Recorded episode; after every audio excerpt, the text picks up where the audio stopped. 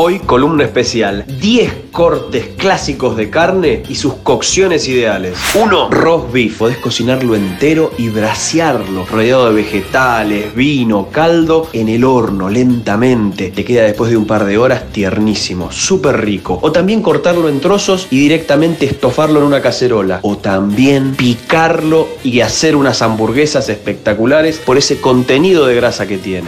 2. Entrañas, finitas, cocción rápida.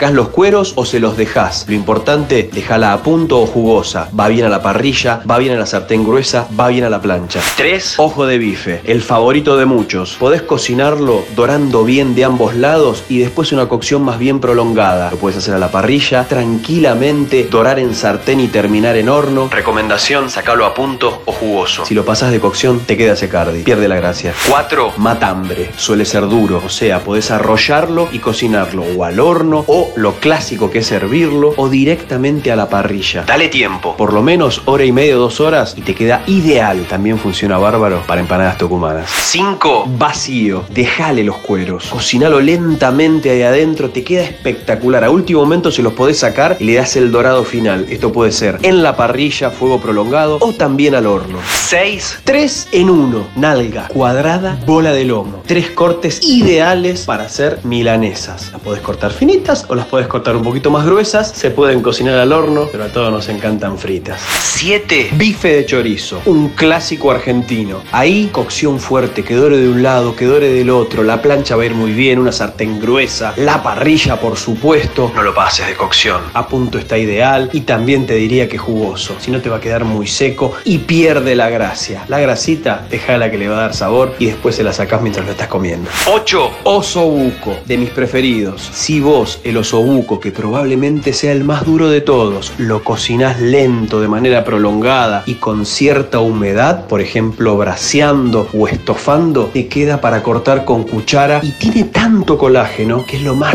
rico que hay. Después es como una caricia al paladar. Amo el osobuco. 9. Colita de cuadril. Súper versátil. Te sirve para mechar y cocinar al horno. Tampoco tenés que cocinarlo tanto porque la verdad que queda muy bien con una cocción media, 25, 30 minutos dependiendo del tamaño. También podés cortarla en bifes y hacer vuelta y vuelta en la plancha o en una sartén gruesa. Podés cocinar entera la colita de cuadril directamente en la parrilla. Lo importante es que le podés dar mucho sabor con distintos tipos de posibilidades, marinadas, pimientas, hierbas. Es un corte fenomenal. Para sanguchitos, golazo.